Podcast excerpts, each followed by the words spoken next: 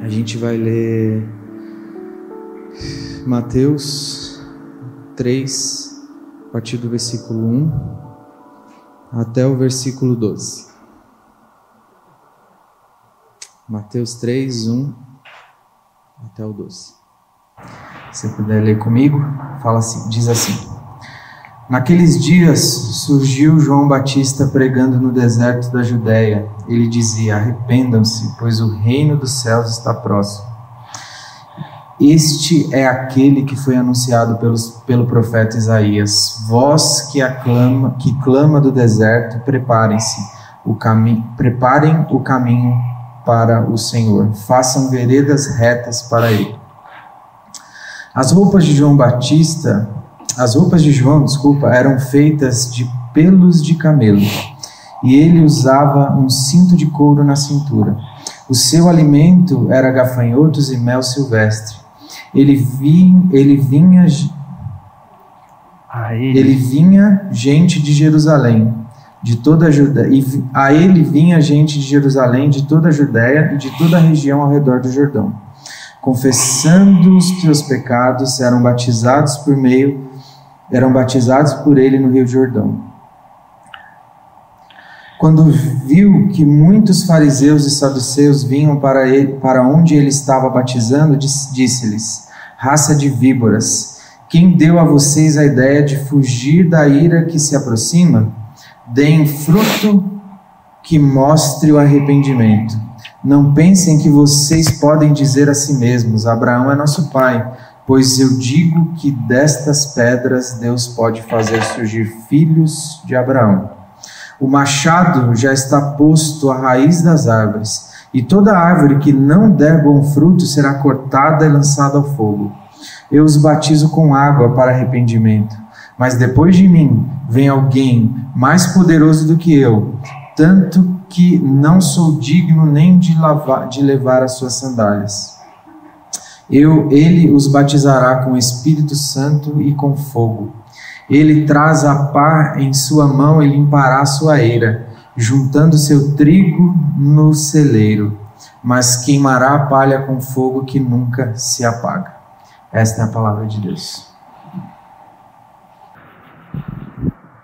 Bom dia, igreja. Bom dia.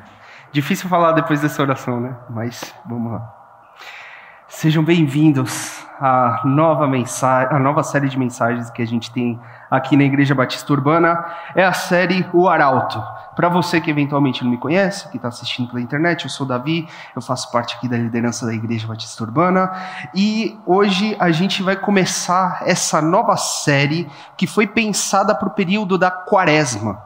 O período da quaresma, se você vem de um contexto católico romano, talvez você ache até estranho um protestante estar tá falando do período da quaresma, né? E se você vem de alguma outra tradição evangélica aí, porventura está visitando, assistindo um culto nosso, talvez você ache que quaresma é um negócio católico demais para uma igreja evangélica falar, né? É mais ou menos que nem o credo que a gente recita antes da ceia, é coisa de católico, né? Mas longe de ser coisa de católico, a quaresma é uma coisa de cristão, é uma coisa da tradição cristã. A quaresma ela é similar ao período do advento. O período do advento é aquele que a gente prepara o coração para o Natal. Na quaresma a gente prepara o coração para a Páscoa. A Páscoa, que é a maior celebração que a gente tem no cristianismo. Então, nesse período da quaresma, a gente quer convidar, através dessa série de mensagens, mas também a vocês, no seu tempo devocional diário, a vocês meditarem sobre a morte e ressurreição de Cristo. Nesses 40 dias que a gente tem entre a quarta-feira de cinzas e a Páscoa, que o seu coração, seus pensamentos estejam nesse evento da morte do, da ressurreição de Cristo, no amor maravilhoso dele, na graça impressionante, no poder tremendo, nos efeitos eternos, que todos, que, todos esses resultados desse ponto máximo da história, a morte de Deus, o Deus que sangra e morre, mas ao mesmo tempo, pelo seu poder infinito, vence a morte e ressuscita. E em dias em que a gente é rodeado pela morte, como a gente estava ouvindo, a gente tem na Páscoa a certeza de que a morte não tem a palavra final. Cristo tem a palavra final. E é sobre isso que a gente medita na quaresma. Por isso, ele é um período particularmente adequado para disciplinas espirituais, para aquelas coisas concretas que a gente faz para desenvolver o nosso relacionamento com Deus, oração, jejum, confissão de pecados uns aos outros, meditação, contemplação. Esses atos concretos ajudam a gente a colocar o coração no lugar, a enxergar que não é o ritmo frenético da nossa vida, a nossa rotina que controla a nossa vida, mas lembrar que é Cristo que controla a nossa vida, pelo que ele fez por nós, pela sua obra por nós. Então, se a gente fizer isso quando chegar no dia de Páscoa, você vai ter muito claro na sua mente os efeitos da obra de Cristo. Você vai ter visto, vai ter sentido, entendido através desses momentos de disciplina espiritual o que Cristo fez. Isso daí vai levar você a adorar Ele de uma forma muito mais alegre. Esse é o período da quaresma. Isso é o que a gente quer convidar vocês a fazer nesses dias. Mas antes da gente começar a falar do texto de hoje em si, eu quero convidar você a baixar a tua cabeça para a gente ter um momento de oração. Deus, a gente te louva porque o Senhor é bom. Obrigado pela tua palavra. Obrigado porque a gente não é deixado às cegas e a gente não é deixado sem saber a tua vontade. Obrigado pelos teus mensageiros. Obrigado porque tua voz se faz ouvida através de vozes falhas. Obrigado porque a tua palavra maravilhosa se faz entendida através de mensageiros pequenos e falhos. Obrigado porque o Senhor não deixa a tua igreja desamparada. Que hoje, através da tua palavra, nós sejamos edificados. Que através da tua palavra nós sejamos constrangidos. Que haja arrependimento profundo no teu povo. Que o teu espírito traga à memória tudo aquilo que a gente precisa se arrepender tudo aquilo que a gente precisa colocar diante de Ti como provas de nossas falhas, para relembrar o nosso coração. E que isso faça a gente mais parecido com Cristo, que isso faça a gente crescer, que Teu Espírito Santo edifique a Tua igreja através da Tua palavra. É o que a gente te pede, Senhor, no nome de Jesus. Amém. Bom, esse período da quaresma, nesse período da quaresma, nós do presbitério, a gente decidiu falar sobre aquela pessoa que na Bíblia melhor encarna esse sentimento, aquele que melhor representa essa ideia de uma preparação anterior para o que Cristo vai fazer, para o ministério de Cristo. E esse personagem é João, literalmente no grego profundo, o cara que batizava. Nessa série, a gente vai analisar o testemunho dos evangelhos sobre João Batista. A gente vai ver uh, o que os evangelhos têm a dizer sobre essa pessoa, de forma que a gente consiga enxergar de forma clara o que a palavra de Deus mostra para a gente como a primeira preparação para o ministério de Cristo. A primeira pessoa que esteve logo antes de Cristo preparando os corações para aquilo que ele iria fazer. Mas se você é aquele cara meio chato que questiona tudo, você talvez pense, mas por que, que vocês chamaram a série de O Arauto, então? Por que não chamaram de O Batista? Afinal, é João Batista, né? A resposta é bem simples, na verdade. Os evangelhos deixam bem claro o porquê disso. João, ele é um dos poucos personagens que todos os evangelhos fazem questão de anunciar. Todos os evangelhos, ah, os quatro evangelhos, eles vão falar alguma coisa sobre João Batista. E todos são unânimes em dizer duas coisas. A primeira é que João veio antes de Jesus. Ele, o ministério de João precedeu o ministério de Jesus. E segundo, que ele veio proclamar uma mensagem específica que ele veio falar uma coisa muito específica. E é exatamente isso que um arauto faz.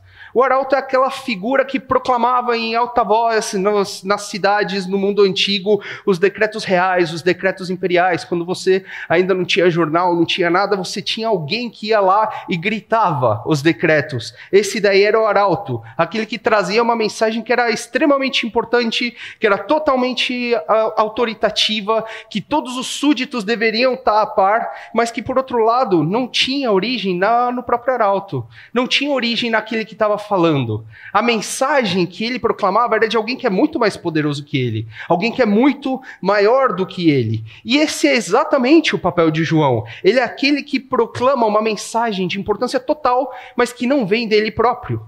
Além disso, esse papel de arauto, ele é exatamente o que caracterizava os profetas no Antigo Testamento. No Antigo Testamento, a gente tinha os profetas falando em nome de Deus. Então eles traziam uma mensagem para o povo que não era deles, uma mensagem que vinha do próprio Deus.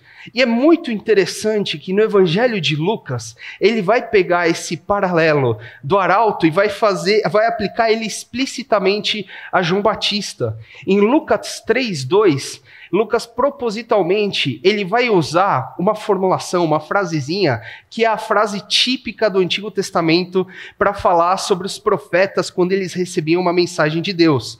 A frase é: "A palavra do Senhor veio a e aí você coloca o profeta que você quiser. A palavra do Senhor veio a Isaías, a palavra do Senhor veio a Ezequiel, a palavra do Senhor veio a Jeremias, a palavra do Senhor veio a João, segundo Lucas. Lucas está falando, João Batista é um arauto, que nem os profetas do Antigo Testamento. Além disso, no próprio Evangelho de Lucas, mais para frente, ele faz questão de descrever a fala de Jesus, que diz que a lei e os profetas foram até João. Então, de uma forma muito concreta, João Batista ele é o último profeta do Antigo Testamento. Ele é o último arauto da antiga aliança, aquele que precede a nova aliança. E é por isso que a nossa série chama o arauto e não o Batista. É um motivo digno, vai. O texto que a gente leu hoje, ele concorda com tudo isso que a gente está falando. Ele vai aplicar exatamente, vai mostrar para a gente exatamente esse elemento de proclamação. Mateus ele começa descrevendo a infância de Jesus, o nascimento de Jesus.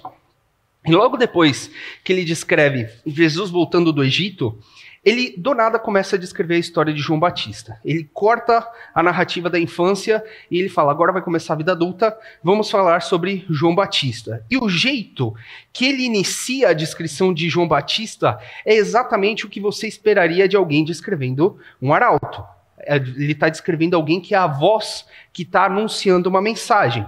Olha como começou o texto, em Mateus 3:1.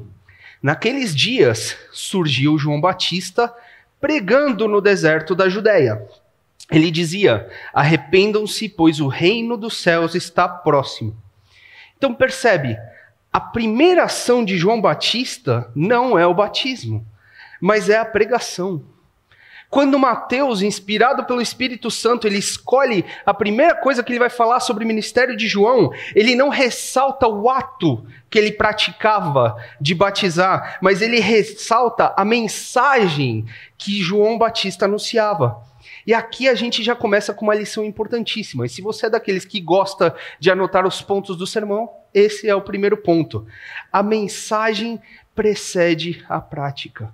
A palavra precede a ação. Sem pregação, qualquer ato externo perde seu sentido, perde a sua essência. A precedência da pregação é uma coisa fundamental. Sem entrar nos méritos aqui da diferença do batismo de João Batista com o batismo cristão, se você já ouviu falar um pouquinho disso, você sabe que são coisas diferentes, mas nesse ponto a conclusão é exatamente a mesma. O simples ato de você imergir alguém na água, de você afundar um cidadão na água, não muda nada a realidade de alguém sem a pregação. Sem a pregação, afundar alguém na água é só afundar alguém na água. O que faz isso virar, uma virar um símbolo concreto é a pregação.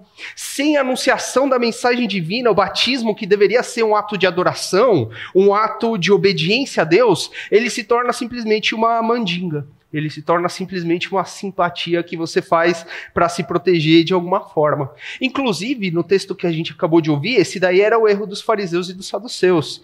O erro de muitos hoje em dia, que acham que os rituais ou as coisas descritas na Bíblia são simplesmente um abracadabra gospel, para você conseguir o que você realmente quer como se a Bíblia ensinasse a gente de alguma forma a barganhar com Deus para não sofrer as consequências da ira dele mas é só o anúncio da palavra de Deus concreta que livra a gente desse engano.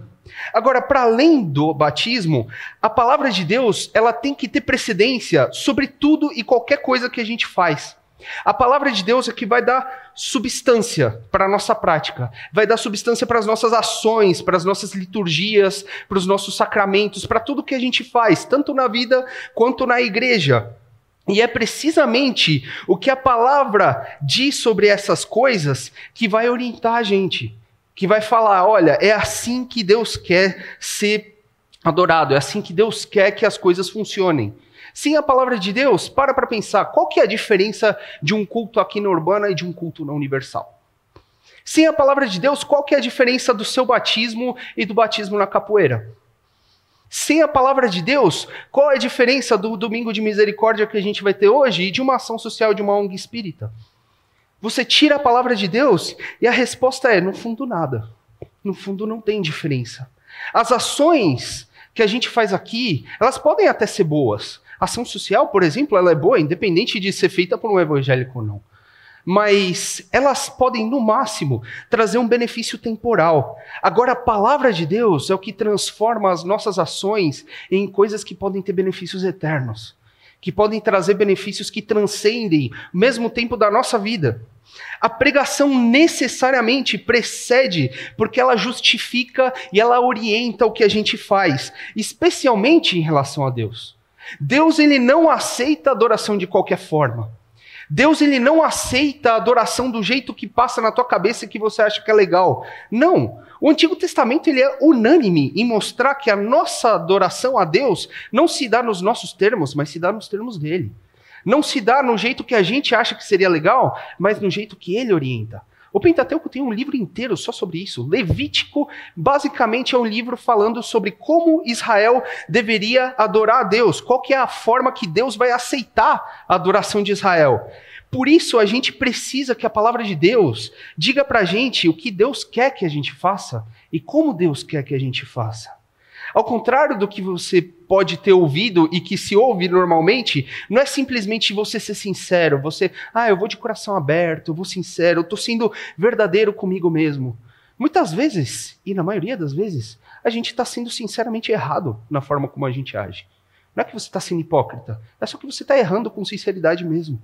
Muitas vezes a gente simplesmente está sendo verdadeiro com a gente, mas verdadeiro com o nosso caráter distorcido. Muitas vezes a gente está confiando nas nossas experiências pessoais, que são experiências de um coração enganoso. Não é nos nossos termos que Deus tem que ser adorado. E a história está repleta de exemplos disso. Cada heresia que apareceu na história da igreja, cada prática institucional pecaminosa que a gente viu na história da igreja, em todas as tradições, inclusive hoje em dia, toda a loucura absurda nova que você vê de novidade nessas igrejas novas aí, tudo isso é simplesmente pessoas que colocaram a prática na frente da palavra de Deus. Que falaram, vamos fazendo, porque eu acho que isso daqui é legal, e depois talvez a gente vê o que Deus tem a dizer sobre isso. Agora, percebe, continuando no texto, que não é somente a ênfase primeira que é a mensagem, mas o cerne dessa mensagem também é claríssimo. A ênfase não é só que a mensagem estava em primeiro lugar e você não sabe qual é essa mensagem. Não, o texto vai deixar para a gente bem claro qual é a mensagem, qual é a palavra que orienta o ministério de João, qual é a palavra que literalmente prepara os corações para a obra de Jesus Cristo, porque afinal de contas é o que João veio fazer. A palavra é muito simples. Arrependa-se, porque o reino dos céus está próximo. Isso daqui é um resumo super curtinho do evangelho, como a gente vai ver daqui a pouco. Mas a importância dessas palavras é enorme. A importância dessas palavras é tal que quando a gente lê o Evangelho de Marcos, em Marcos 1,15, quando Marcos descreve quando Jesus começou a pregar, Jesus começou a pregar essas mesmas palavras. Essa é a mensagem do ministério do próprio Jesus. Jesus, eh, João, de uma forma, talvez se dá para falar desse jeito, ele é um eco no passado de Jesus. Ele ecoa o que Jesus vai falar no futuro. Aqui a gente tem o que é o centro, o que é o ato principal, de, o que é o centro do ato principal de anunciar. A gente tem o centro do ato mais importante do ministério de João Batista. O foco da pregação dele era, e ainda é o foco da pregação cristã, o arrependimento. Arrependimento é o nome do jogo. Sem arrependimento não existe evangelho. Sem arrependimento não existe evangelho. Não se arrepender é mais do que você não poder ser salvo. A pessoa que não se arrepende, no fundo, não reconhece que precisa ser salvo. Se você não tem do que se arrepender, Jesus não teria por que vir. O evangelho, ele é somente para aquelas pessoas que reconhecem que não vivem como deveriam viver. Isso não é apenas porque você não consegue seguir toda a lista das leis do Antigo Testamento que Jesus obedeceu por você. Não. Você pode fazer um negócio muito mais simples. Você não consegue cumprir a sua própria lei. Você não consegue viver conforme o que você acha certo. Não precisa nem a Bíblia para te condenar. Teu coração, tua mente te condena. Quantas vezes você não lembra que deu uma mancada? Que é simplesmente um jeito mais suave de você falar que você pecou contra a sua própria lei. Que você desobedeceu à sua própria lei. Quantas vezes você não prejudicou alguém? Você não se omitiu da sua culpa? Você não disse o que não deveria ter dito? Você foi irresponsável? Você tirou vantagem de quem não podia se defender? Você torceu histórias para talvez parecer a vítima? Você fez com outros aquilo que você ficaria absurdamente indignado se fizessem com você? Claro, obviamente, daria para definir tudo isso como pecado. Dá pra gente procurar na Bíblia e achar paralelos de como isso daí é pecado explicitamente. Mas você não precisa nem ir tão longe. A sua própria consciência te condena. O seu próprio senso de justiça te condena. Você precisa calar muitas vozes do seu passado na sua cabeça para você negar sua necessidade de arrependimento. Isso porque o arrependimento, ele é inerente ao ser humano caído o ser humano que vive depois da queda, eu e você, a gente precisa se arrepender e a gente sabe que precisa, porque, que nem todo mundo fala, ninguém é perfeito. Se ninguém é perfeito, todo mundo erra, todo mundo é culpado. Mas no discurso de hoje, especialmente pensando no nosso mundo evangélico brasileiro, o arrependimento praticamente não tem nenhum papel, nem na conversão e às vezes nem na vida cristã. Aqui no, na Urbana, a gente no presbitério tem algumas perguntas que aparecem bastante, assim, que o pessoal ah, faz mais recorrentemente. E uma das que é mais famosinhas é por que, que a gente não faz apelo? Se a gente acha que tem alguma coisa errada de fazer apelo na igreja, se tem alguma coisa pecaminosa, se a gente não concorda. Olha, Apesar de você não ter nada inerentemente errado no apelo, um dos problemas práticos que a gente tem hoje em dia com os apelos nas igrejas é exatamente isso: a ausência total do chamado para arrependimento. Se você é velho de igreja, como são geralmente os apelos? O que, que o pastor te chama para fazer? Ele te chama para aceitar Jesus. Ele te chama para deixar Jesus mudar a sua vida. Ele te chama para você tomar uma decisão ao lado de Jesus. Eu não lembro a última vez que eu vi um apelo que fala: você precisa se arrepender. Você precisa mudar a sua vida. Mas sem arrependimento, você pode levantar a mão. Você pode andar na frente de todo mundo na igreja, receber uma oração, receber até óleo. Você não se converteu. Sem arrependimento não existe conversão. Um apelo sem uma chamada ao arrependimento vem de um cristianismo falso e gera conversões falsas. Conversão é só depois do arrependimento. Arrependimento é a pressuposição da vida cristã. Não existe vida cristã sem arrependimento. É a confissão da nossa insuficiência. O arrependimento é atestar a nossa incapacidade de viver plenamente uma vida perfeita e por isso sempre está sujeito a uma justa dívida pelos nossos atos. A gente sempre está devendo porque a gente sempre erra. Isso é o reconhecimento do arrependimento. Mas ele não faz só parte do processo de conversão. Não é uma coisa que você vai superar no caminhar da vida cristã, como se você tivesse que se arrepender no começo e depois vai passando esse negócio. Não é assim porque o arrependimento é parte integrante do evangelho e a gente não supera o evangelho. O evangelho não é o começo da vida cristã, o evangelho é a vida cristã como um todo e a gente nunca vai superar ela. As famosas 95 teses lá do Martinho Lutero, sabe? Aquele ato que deu o estopim para a reforma protestante, pregou lá na porta de Wittenberg. A primeira dessas 95 teses, você sabe qual que é? Nosso Senhor e Mestre Jesus Cristo, ao dizer arrependei-vos, intencionou que toda a vida dos cristãos seja de arrependimento. Toda a vida dos cristãos seja de arrependimento. Não existe um ponto da nossa vida que a gente não tenha que se arrepender. Não existe um ponto da minha e da sua vida que você está livre da necessidade de se arrepender, porque você nunca está livre do seu próprio erro. E considerando o nosso contexto, que as pregações da hipergraça são tão populares, eu preciso dizer claramente, explicitamente, que qualquer diluição dessa verdade por um discurso de que, ah, eu sou aceito, ah, eu sou amado, no fim das contas, é pura e simplesmente falsidade e engano. Eu não estou dizendo que a gente não é aceito e amado. Sim, você é aceito, você é amado, mas isso é apesar da gente. Isso é apesar da gente pecar por ação, por omissão e por intenção. A gente peca de tudo quanto é jeito. A gente peca fazendo e deixando de fazer. A gente peca pensando. A gente peca querendo. Nosso coração é pecaminoso. Agora, apesar da gente não conseguir chegar no alvo, mesmo tendo claro qual esse alvo é, a gente é amado e a gente é aceito. Mesmo a gente estando 30, 40 anos na vida cristã e caindo em coisas que a gente sabe meio pecado, a gente é amado e a gente é aceito. E é exatamente por isso que a gente tem que se arrepender. Porque é o arrependimento, precisamente, que testifica o quão graciosa é a graça.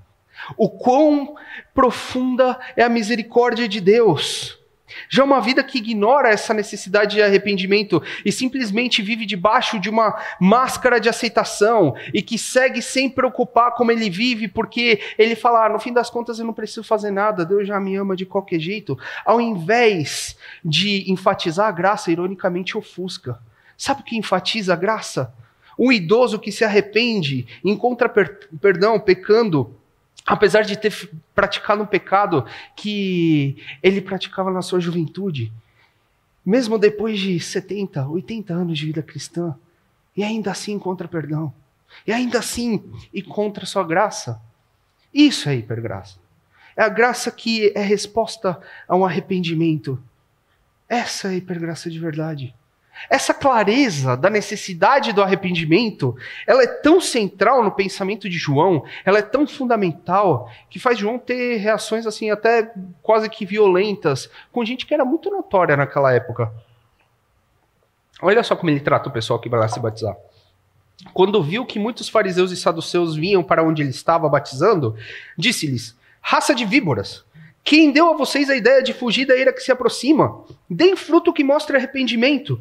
Não pensem que vocês podem dizer a si mesmo: Ah, Abraão é nosso pai. Pois eu digo que destas pedras Deus pode fazer surgir filhos a Abraão. O machado já está posto à raiz das árvores, e toda árvore que não der bom fruto será cortada e lançada ao fogo. Se você já está na igreja há algum tempo, você já ouviu isso, mas vamos relembrar. Os fariseus e os saduceus, eles eram dois grupos da época de Jesus que, em muitos sentidos, eles eram opostos, tanto na prática quanto no que eles acreditavam. De forma rápida, fariseu era aquele que basicamente tentava viver a vida perfeita. Ele tentava seguir todas as leis possíveis e ele tentava se manter o mais limpo possível. Por isso ele desprezava todo mundo que não seguia a lei. Ele desprezava, por exemplo, os romanos pagãos. Eles eram os seus inimigos. Já os saduceus, eles eram o grupo dos sacerdotes. Eram aqueles que tinham um título, que tinham uma posição que foi herdada por causa da sua família, e eles não tinham nenhum problema de bajular o romano que fosse para garantir que sua posição continuasse no lugar. Trazendo para os dias de hoje, os fariseus seriam tipo aquele grupo de gente que é crente e se orgulha de seguir a cartilha crente, bate no peito falando: olha, eu não bebo, eu não fumo, eu não jogo baralho, eu não ouço música do mundo, eu tô com meu dízimo em dia. Esse é o típico fariseu. Já o saduceu é aquele grupo que. Você conhece aqueles batistas do bigode grosso de várias gerações? Aquele cara que fala: Ah, o meu avô construiu essas paredes. Ah, o meu pai é diácono. Eu conheço todo mundo aqui. Eu sou amigo íntimo do pastor. Eu sei como tudo funciona. Então é bom você abrir esse teu olho comigo. Eu não sou qualquer um. Eu sei o que eu estou fazendo aqui dentro. Esse é o saduceu. Agora, como é que João Batista reage a esses caras na versão super atualizada? Vocês acham que vocês são grande coisa? Vocês acham que vocês são grande coisa por ser crente? O que, que vocês estão fazendo aqui? Cadê o arrependimento de vocês? Para que vir aqui e fazer todo esse ritual se você não tem a menor intenção de mudar o jeito como você está vivendo? O que você acha que você está ganhando com isso? Você está achando que Deus vai aliviar a mão porque você é da igreja? Que Deus não vai derramar sua ira porque você vem em todo culto? Deus pode fazer um membro de igreja muito melhor que você, do cascalho que está debaixo do pneu do teu carro. Isso daqui é muito sério. Isso daqui é sério demais. Se não existe arrependimento em você, se você não tem a mínima intenção de mudar o jeito torto que você vive, aquelas coisas que você faz, que você sabe que está errado, mas você fala: ah, Deus é bom, Deus, Deus entende, né? Afinal de contas, eu sou só humano. Se você acha que só vir na igreja de alguma forma vai te deixar bem com Deus, sinceramente, nem volta no domingo que vem. Você está perdendo tempo. Você está perdendo o teu tempo. Você está perdendo o nosso tempo. A ira de Deus não é aplacada por aparência. A ira de Deus, ela não é aplacada pelas coisas que você mostra.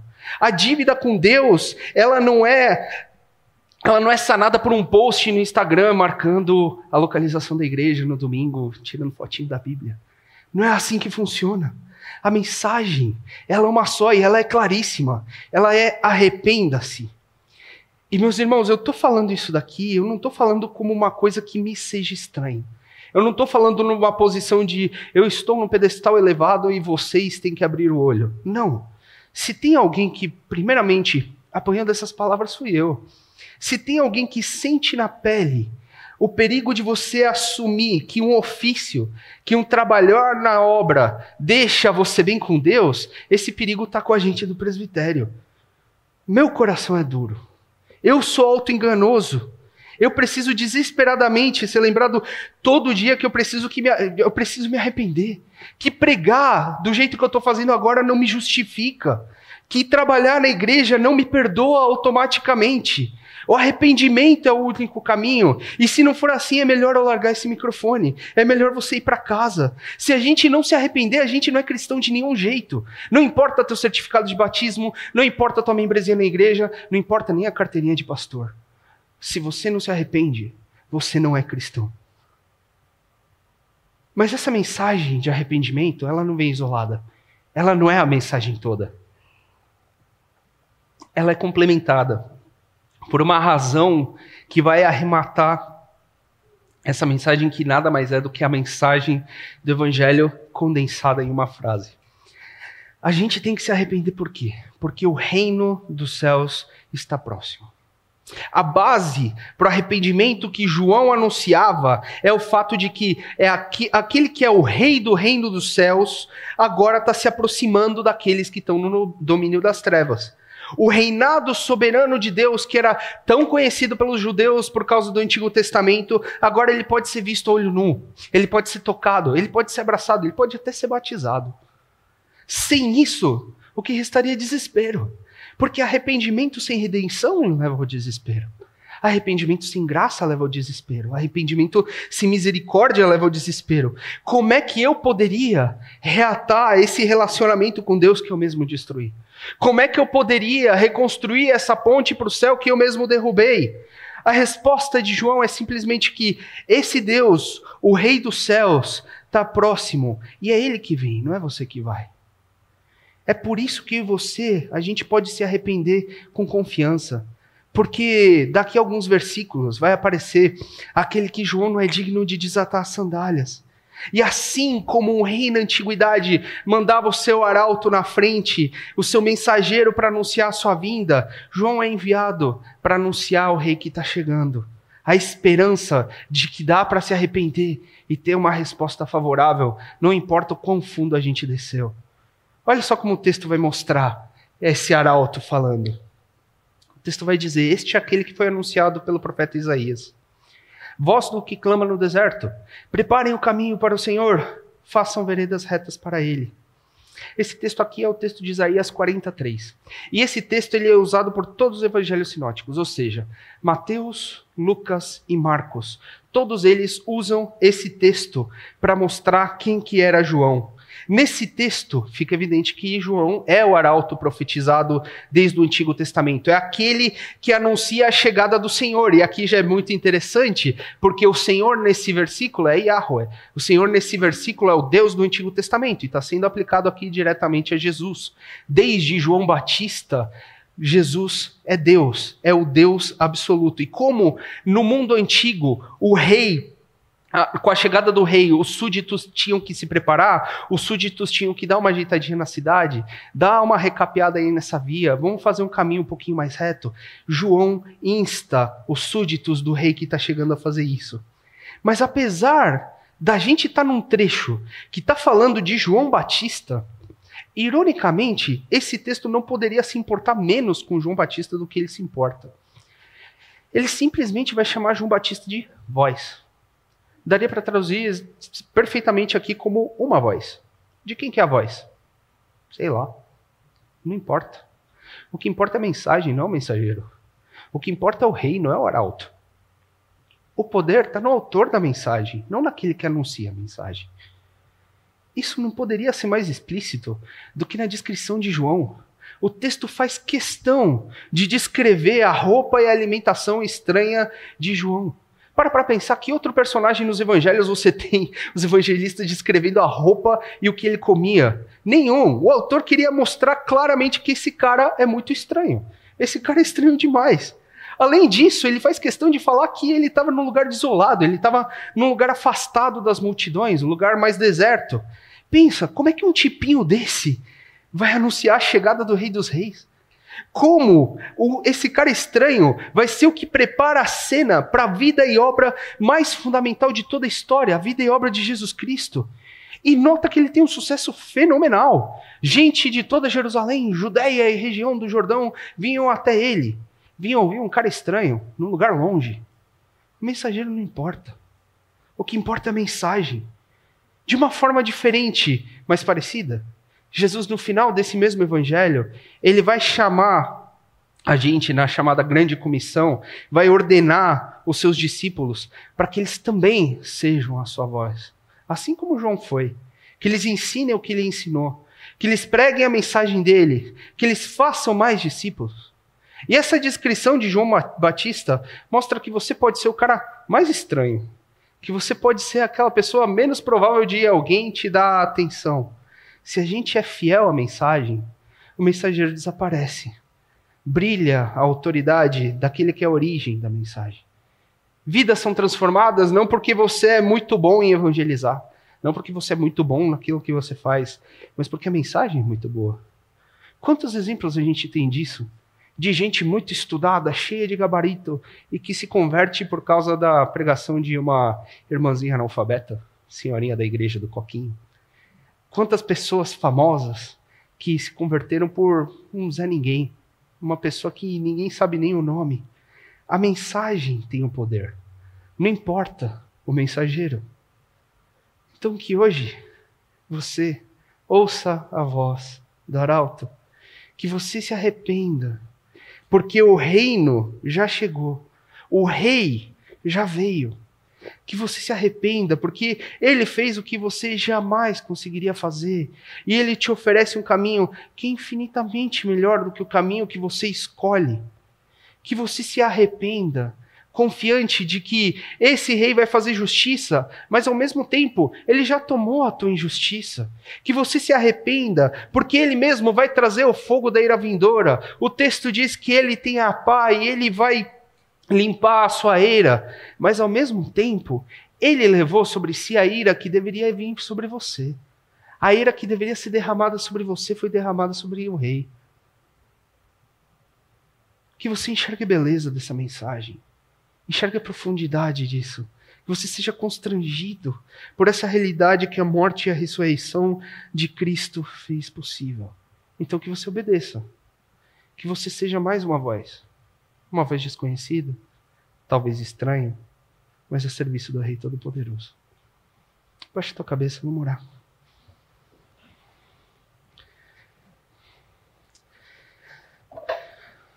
Pai, obrigado pelo teu amor. Obrigado porque o Senhor nos mostra o nosso erro. Obrigado porque tua voz se faz ouvida e a gente pode se arrepender. Amolece esse nosso coração de pedra que a gente ouça a tua voz e se arrependa. Que a gente possa fazer valer o nosso batismo. Que a gente possa fazer valer os nossos atos aqui. Porque a tua palavra nos orienta, os dá sentido, nos dá substância. Que a gente não tente manipular a nossa vida com autonomia. Que a gente não ache que a nossa lei é suficiente, nosso jeito de viver é suficiente. Mas que a gente ouça a tua voz por meio de pessoas imperfeitas. Que a gente seja a tua voz, mesmo sendo tão pequeno e imperfeito. Dá-nos um coração que se arrepende. Dá-nos um coração que se constrange com a tua graça, que se constrange com a obra do teu filho, que a gente possa anunciar eternamente a obra daquele que morreu por nós, a obra daquele que viveu por nós, mesmo a gente sendo desse jeitinho que a gente é, que a gente possa manter os olhos feitos em Ti e assim viver vidas dignas do Teu chamado, no poder do Teu Espírito, pela obra do Teu Filho. Nós oramos. Amém.